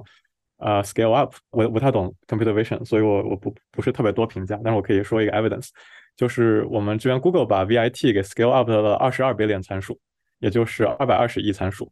发现它在呃各种这个呃 leaderboard 上，或者说做这种 ImageNet 或者各种 task 上面，其实已经基本上没有太多提升了，但是它跟人的 alignment 更好，就发现这二百二十亿亿参数的 VIT 和人类处理视觉信号的方式更接近了。这也是一个比较有意思的观察，就是说，当我们 scale up 了之后，可能并没有得到 performance 的的增加，但是它有一些很神奇的特性。然后对于研究来说，我们其实对这些啊新的特性非常的好奇。嗯，但是对于 robotics 来说，我觉得我们还是需要更 scale up 一些。比如说，呃，我们的 RT one 或者 RT two，它所有的训练数据是十三万个训练轨迹，十三万个训练轨迹可能相当于多少 token？呃，可能几 million 个 token。但是，但是在训练这个呃 language model 的时候，比如说 PaLM，PaLM 是在七百八十 billion 参 billion token 上，或者是在一点三五 trillion token 上训练的，所以这个仍然差了六个数量级。所以我觉得这个 robot 至少可以 scale up 几个数量级来看一下它的呃效果怎么样。然后我们最近和高校合作了一篇 RTX，就是一个开放的数据集，然后让高校都给我们贡献一些数据。啊，然后用这些合起来的数据集训练一个 robotic transformer，看它能不能有一些更好的特性。对，就是刚提到这个 VIT twenty two B 这个东西，呃，是它显示出一些潜在的特性，但是它在 CV 界连一点波澜都没有掀起来。就大家实际上在做研究也好，做呃工业应用也好，其实没有人会用这么大的模型，它提供不了额外的东西。但是反观 NLP 那边。出来一个 ChatGPT 之后，这是一个掀桌子一个行为，直接就把这个领域给颠覆了。所以在 CV 界，我觉得我还是很期待会有这么一个 GPT 时刻吧，就能证明 OK，生号我们能用能用一种方式，能够大规模的利用数据的算力，而得到很好的常识推理能力、泛化性能。呃，这其实也有一些人在做，比如说我可能比较看好呃世界模型这么一个呃方向吧，就是尝试去把你的。物理规律、几何信息能够被呃这个模型所显示或影视的去使用，而不是说完全无视这些规则，直接看着几个像素就去判断这个空间里面有什么，呃，这个世界在发生什么事情，这是一个太不可靠的一个做法了。所以世界模型我觉得还是比较值得尝试的吧。啊，所以我理解，其实嘉欣的意思不是说这个 scaling law 不成立，而是说在在这个 NLP 领域展现出来这个这个呃 scaling law，你觉得在放在机器人或者说放在 CV 需要这个需要这个 engage CV 的这个呃这个领域，你觉得呃还需要再观察？因为我理解，其实你说 scaling law 成不成立，跟我工业界落地的要求要到达什么样的程度，呃才能够有落地，其实是其实是两个事情，是吧？嗯，其实 scaling law 我认为不成立，是因为它。就是我们从一个呃实实证的角度去考虑这个事情，就大家你看，呃，牛顿规律也好，相对论也好，你需要非常多的实验证据，还有理论的支撑，你才能说某一个定律是成立的。但是现在我们对于 scaling law，我们说这个东西的存在，是因为我们观察到某某一些算法，它的参数量到了某一个程度之后，出现一个新的能力，那它只是几个有限的观察点。而且这个观察点是有缺陷的，因为你说它具有推理能力、具有常识，但是你又可以举出很多很多的反例，说你这个 GPT-4 不行，这么简单的推理都不会，这么点常识你都不会。所以，呃，从一个就科学家角度去看，就是你只观察到几个小的现象，你就说这条定律成立，我觉得这种逻辑是有问题的。但是并不是说呃我们就完全无视这个 scaling law，因为从理科研角度去看，你观察到几个数据点，你是很想很想去看看，哎，这几个点是不是能够继续的去往外去延伸，能够做出更多的东西。呃，所以它是一个值得考量、值得探讨的方向，但我不认为 scaling law 成立，即使在 LLM 领域，我也不认为它成立。对，那至于它到呃视觉 robotics 自动驾驶，它成不成立，那就更远一个话题了。就 scaling law 它本身缺乏实验以及理论上的支持，所以我不认为它成立，但是它是一个很好的研究方向。对，嗯嗯，哎，范博，我好奇，就你对刚才呃呃我们讨论的这个这个这个话题有什么补充吗？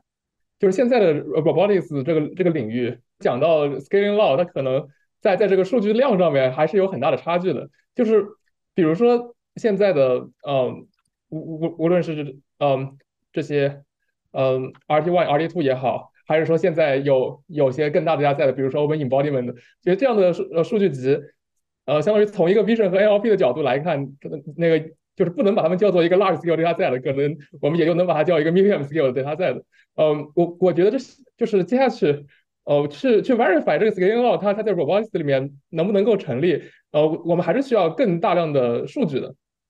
然后这个数据呢，嗯，因为我们会发现，就是比如说从，嗯，就是从这个真就是真机这些 robot 上面去去采取，然后然后比如说去呃去从各个呃学校各个公司去获取这些数据，嗯，那还还是。无法像像这个 Vision 或者 NLP 一样达到一个 Internet scale 的，呃，所以我觉得这里还有一个非常呃需要研究的问题，就是我们去哪里获取这些数据，用来训练这个 Embodied AI 和 Robotics Model。我其实挺同意的，我其实挺同意的，因为就是 ChatGPT 之所以能形成这样一个数据飞轮，是因为它搞出了一个比较好玩的东西，然后其实每个人都可以玩起来。但是这个对于机器人来说，我们现在还是每一个高校或者每一个实验室在这样收集数据。它还并不是 democratized enough chicken and egg problem，就是你做不出来一个东西，也没有办法收集数据，然后没有办法收集数据，你也没有办法 develop 更加先进的 embodied AI。对这个事情，其实在产业上是一个很常见问题，就是你看自动驾驶最初是那些做 L4 的创业公司，呃，特别的风光，甚至一度还有人说，OK，呃，百度或者 Pony 这种高估值的 L4 企业可以去收购一个车企来达成自己愿景。但我们现在看到，呃，其实谁掌握了场景、数据和业务的人是要到了最后，就是呃，你看车企其实是那几个新能源也好，呃，传统车企也好，他们做辅助驾驶 L4 反而更有希望。那呃，回到机器人赛道，其实我也认为这个规律是存在的，就是嗯，只有那些真正掌握了数据的公司，才有可能更多的做出能用的东西，就像呃高仙或者普度这种。虽然现在他们技术还非常原始，但是呃，假定某一天 e m b o d y AI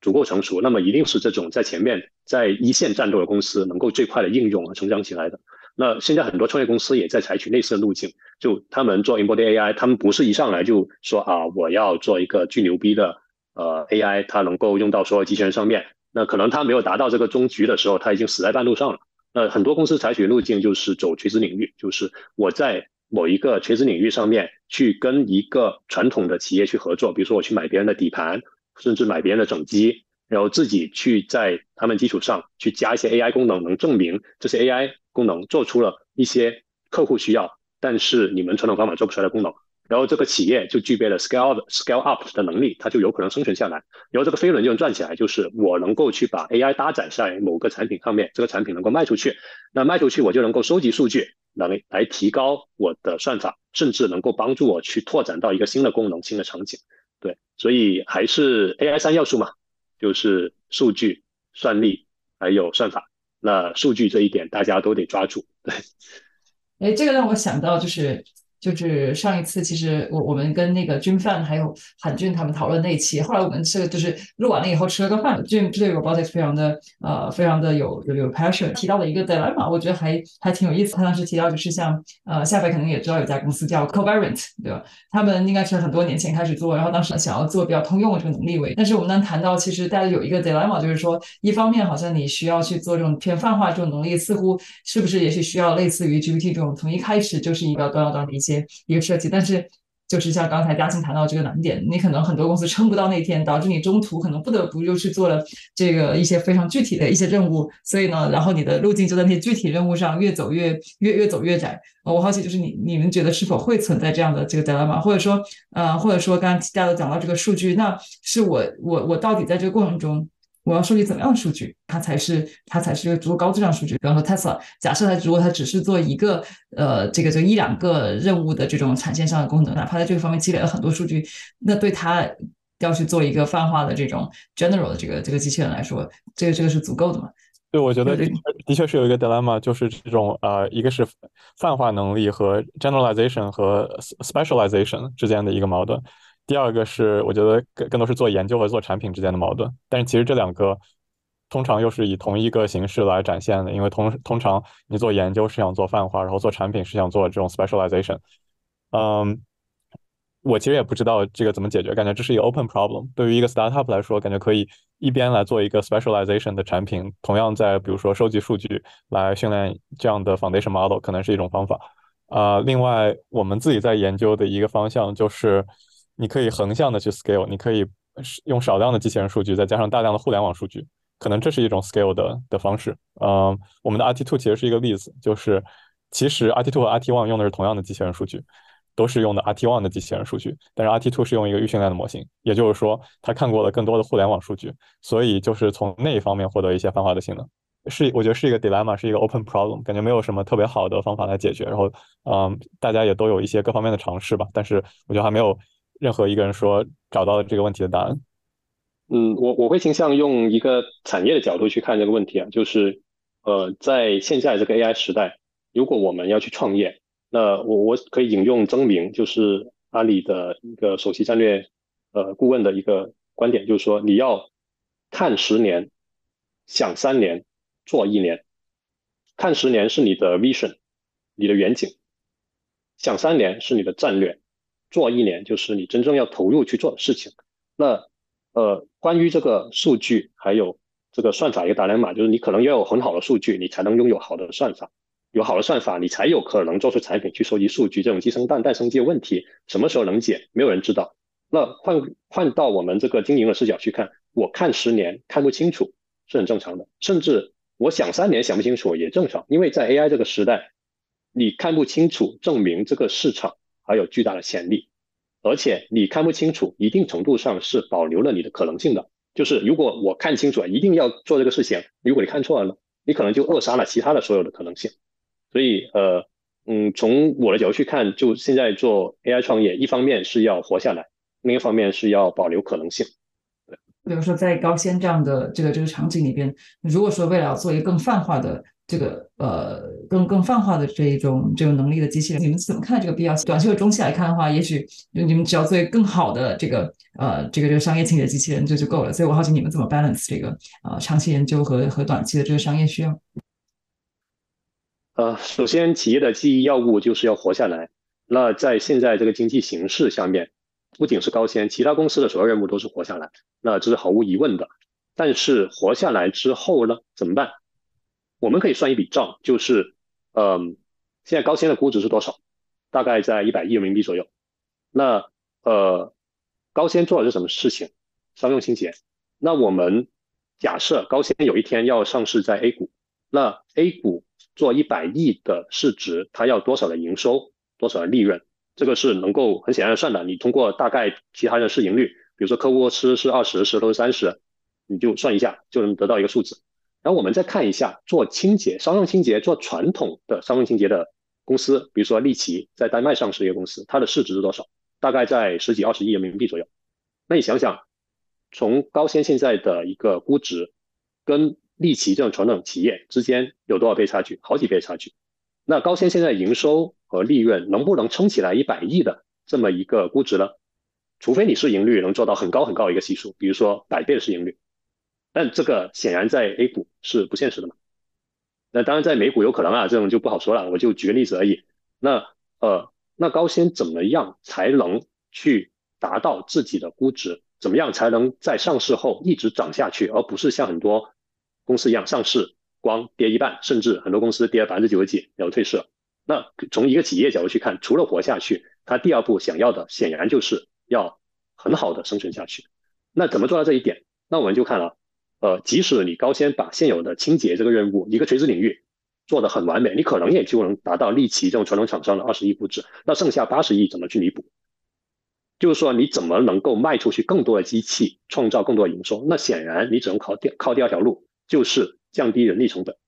因为你传统机器是要人去执行啊，高先不用，我们自动驾驶，对啊。那也就是说，你要做到很好的一个替代人力的这么一个方案，你才能去打开你的市场渗透率，才能做到足够的营收来撑起来你的估值。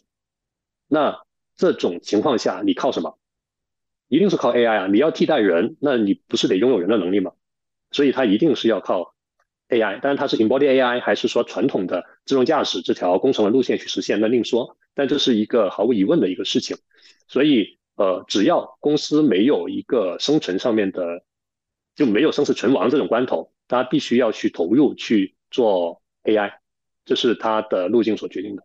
嗯，对，多谢嘉欣给了我们一个非常非常务实。一个非常务实的一个视角，相信呃有这样的一个视角，其实我觉得不论对于这个正在创业还是想要创业的同学，应该都会应该都会很有启发。刚才我们 其实聊到了很多这个机器人的一些在做一个事情啊，更多的还是像前面嘉兴说的，机器跟人的这个这个交互，这里边还有一层是人和机器人的这个这个交互。如果把这个人和机器人的交互这件事情考虑进去的话，它会对我们的这个机器人的这个呃智能有哪些新的这个需求？就好像呃在我们这种软件领域上。大家是用这个这个 Copilot，就是说，其实我不一定要求 LM 能够完成所有东西，其实人在中间的一部分啊，成为中间一部分，呃，是不是可以去呃降低一定程度的降低我们对所谓的这个 end to end 一个完美的系统的一个要求？对，我觉得从用户和机器人交互的话，就是对机器人的呃一些能力有的有了新的要求。就我 PhD 主要做的是机器人和非结构化复非结构化复杂环境进行交互，但是其实环境里面最复杂的是什么？我觉得是人，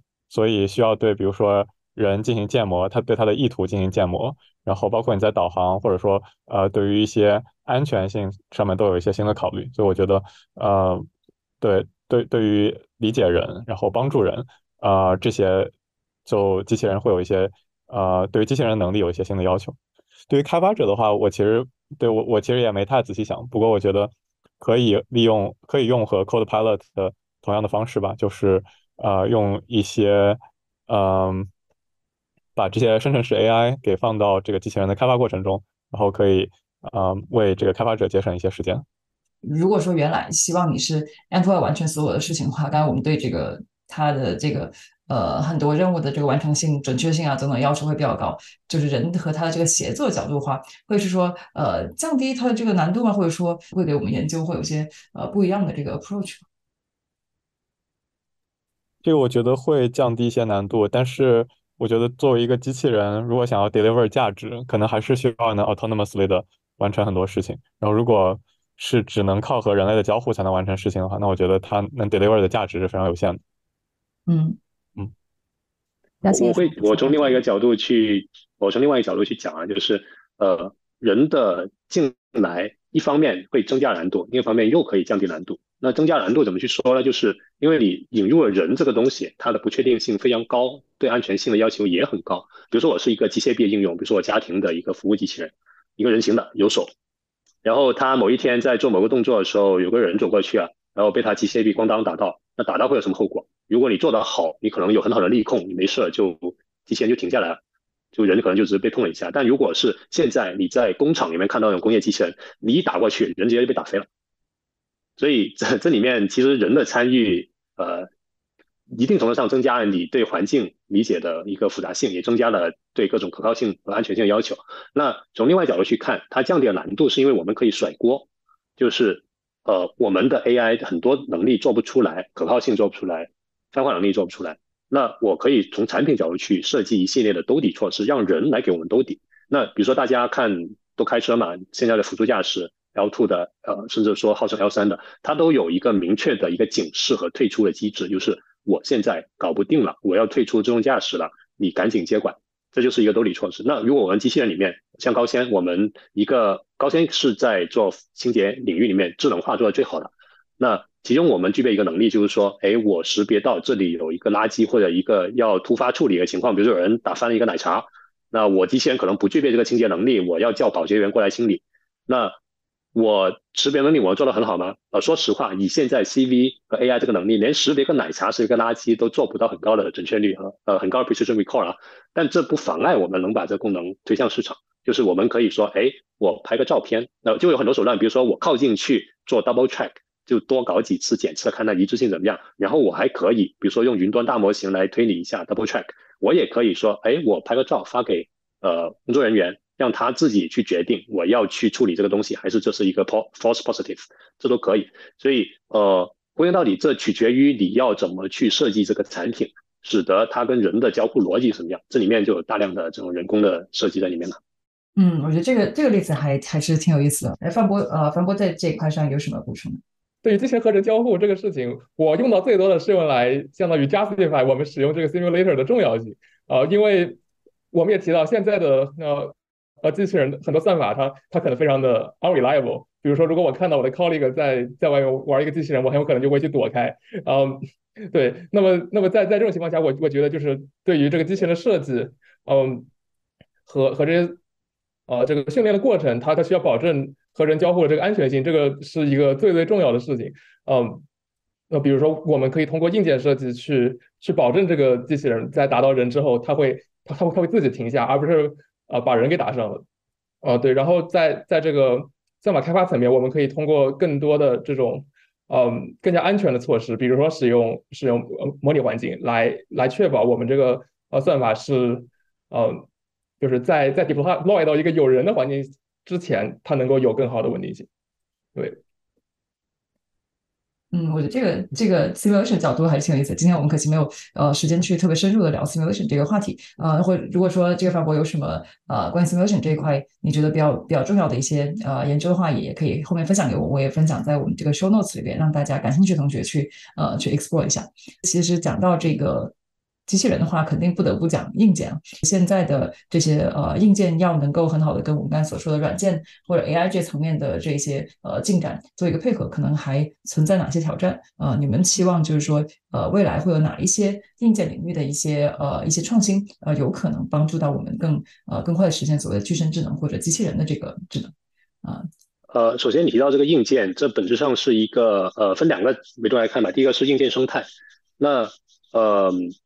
像高先做生物型机器人，你们会如果你们买我们机器，会发现我们机器售价好贵啊！这个贵怎么理解呢？就你你看一个特斯拉可能就二十万出头能买到，我们一个以前啦就那种室外的大机器人都不止二十万，但你会觉得哎为什么会这样？这其实是一个生态不成熟的一个体现，就是呃做车你有大量的供应商，各种解决方案可以以非常低的成本来拿到各种东西，但是我们没有。我们要么自研，要么跟供应商一起自研，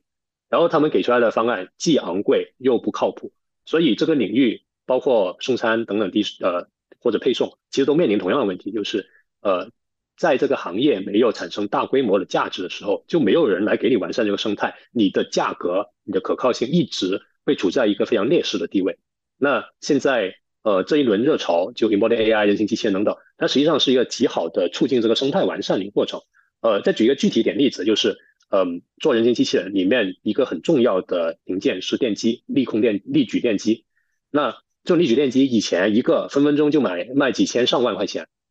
那现在小米它做人形机器人顺便做了一个力矩电机，他说，哎，我只卖五百块钱，四九九。那这种其实就极大的把这种门槛成本降下来了，那就会有更多人进来做出好的产品，然后就能形成一个正向的循环，使得大家呃能够。更快的看到低成本、高质量、高性能的一个机器人应用。那呃，另外一个维度就是，呃，既然是 AI，那 AI 对于算力的要求通常是很高的。呃，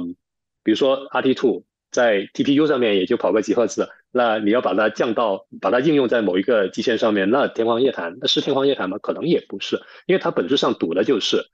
呃摩尔定律，或者说呃。黄仁勋就 Nvidia 的黄仁勋的老黄定律，就是每隔几年你的算力的成本会指数的下降，或者说同等成本下你的算力会指数级的上升。那么，呃，以前我们觉得不可思议的算力，可能在未来几年就会变得变成现实。所以这就是呃 AI 为什么这么呃有发展前景一个很重要原因，就是它具有未来成本下降的极大的可能。呃，套用一句话，就是那个呃，萨顿，就是呃，他是哪个公司的一个一个科学家？当然他是个教授了，后来又去了某个公司科学家，很著名一个人，我忘了。然后那萨顿他讲一，在他有一篇文章叫做《A Bitter Lesson》里面去讲一句话，就是呃，你会发现，最终最好使的算法就是能够最大限度的利用算力的算法。那，他他原文呃挺好看的，大家可以去看一下的 The Bitter Lesson 这一个文章。但他这句话就是其实就总结了，就是呃我们依赖算力是一个好事，因为算力能够产生好的结果，并且算力的成本以后会在可预见将来将来可以极大的下降。对我我就是这两个观点。呃，我 sorry 我打断一下，那个 The Bitter Lesson 和 Scaling Law 其实是一回事，对吧？就是 The Bitter Lesson 其实就是 Scaling Law，因为 Transformer 就是。最能利用这个算力和数据的一个方法。呃，其实这是两回事。就是我会认为，呃，the bit lesson 这个这句话，它本质上是在说资源。就是如果你拥有大量的资源，并且对这个资源有充分的利用率，你是能做成很多事情的。甚至你可以做成任何事情。我要移民火星不是不可能，它只是一个资源问题。就你现有的技术，也只是一个资源问题。那呃，但是你怎么去利用这个算力，就是另外一个问题了。就是我是不是一直的增加这个参数量，就能够最大利用的高效率利用这个算力资源呢？我觉得也不一定。可能你在方法的设计，你在理念上的一个改变，能够使得你的资源利用率会极大提高。那所以 the scaling law 如果说它成立，其实你就得说，哎，现在增加参数量是提高资源利用率的一个最佳方法。但我认为这不是，因为没有证据表明它是提高资源利用率的最好方法。刚刚我们也聊了很多啊，很现实的一些呃一些话题啊，我觉得可以最后我们这个稍微稍微务虚一些，就是未来可能三年五年大家最期望看到的呃这个突破，当当它实现了，你们期望的那个时候的远景是是怎么样的？嗯，我会希望这个学术界现在做的研究呃的这些这些东西可以落地，这些比较前沿的东西还是实验室里面在玩，然后同时它需要的资源也非常多，然后它比如说作为一个 PhD student。他可能没有办法，呃，去做，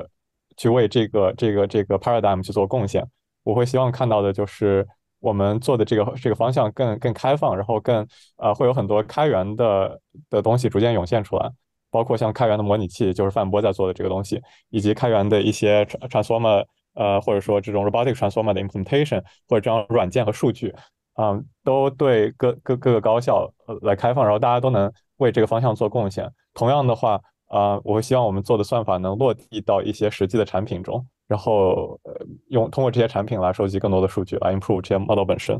我觉得你刚才说这个特别好，因为这个也是我觉得在这个 L M 的这个领域，大家大家看到的，就一方面一方面这个呃，好像大的这个大家都知道，好像闭源模型就占用了很多这个这个这个这个资源，但是同时我们看到的确开源的这个生态对于整个研究啊各方面往前去进展，呃，的确做出了很多的贡献。所以我好奇，比如说看你觉得在机器人领域的这个闭源开源的生态会跟 L M 这个领域的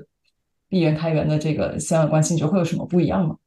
机器人想要开源很难，因为它毕竟涉及硬件，所以我们开源的也只有模拟器。对，然后如果能有一个能有一个硬件的平台，然后让大家都玩上这个硬件，并且它如果能做一些什么事情的话，那感觉是是比较好的。这个目前看来还比较难。嗯嗯。对，所以还是寄希望于这个 simulation 和 sim to real transfer 能有比较比较快的进展。嗯嗯，其实这也是一个我我很好奇的问题，嗯，就是。一方面，我是觉得开源它不但对于这个 community 发展是一个非常嗯重要的一个啊推动力吧，啊，另外一一方面，我觉得就是开源它是能够去嗯 build 我们对于这些产品的一个呃可信度的，就是因为因因为如如果给我一个机器人，然后我完全不知道它到底做了什么，我就非常不相信它这个东西，然后我这我也没有办法去去 verify，嗯呃它。就是他，他没有做一些我不想让他做的事情，嗯，那么，嗯，那么这个开源机器人这个方方面呢，因为我现在看到的开源机器人，可能只有一些特特别 toy 级别的机器人，就是呃，比如说它会有比较低的精度，或或者说它是一些啊，完全就是为了呃 education 而开发出来机器人。我想知道，就是现在有没有一种，嗯，呃，就是在在在这个开开源的一种那个呃比较。啊，精度比较高的，或或者说就是比较 serious，能够在之后被大规模使用的机器人呃的那个这种 plan 正在呃开发中。我觉得这个有几家公司或者有几家高校在尝试这件事情。在几年前是有一个叫 LocalBot，然后 LocalBot 是呃就做一个导航的机器人，然后我觉得他们做的还可以。然后最近的话是 Aloha，就是 Stanford 的 Chelsea Lab。做的这个感觉是一个还不错的平台，然后另一方面，嗯，国内的一些公司其实做的很好，比如说语数科技，虽然它不是开源的，但是它确实把这个价格打到了一个比较低，然后让各个高校或者是让呃大家平常的人也可以买得起机器人，或者或者说呃来玩机器人这样一件事情。机器人是一个很难的问题，而且它是一个系统工程，很有可能，比如说呃靠一届 PhD 或者一届的学生可能是没有办法完成这件事情。所以我觉得需要 inspire the next generation of engineers and scientists，然后来一起为这个领域做贡献。可能就像夏飞刚，可能就像夏飞刚刚说的，其实它需要很多硬件方面的这些这些支持，在在中国的。这个产业链上，可能一个一个波士顿动力出来，对吧？在中国就有千千万万个 想要做波士顿动力这样的这个事情的公司出来。呃，你说它卷也好，或者怎么样，但至少的确切实的把这个呃，能够把这个供应链的这个优势发挥发挥出来。我们希望看到更多国际上这些不同的这个呃 stakeholder 一起去合作的事情。嗯，哎，那嘉庆呢，也请听你的这个想法。呃，愿景我从两个角度去讲吧。第一个角度是更加。呃，比如说公司或产品层面吧，就是孙正义软银的老板，也是高先的投资人，他一直相信说机器人是下一个互联网，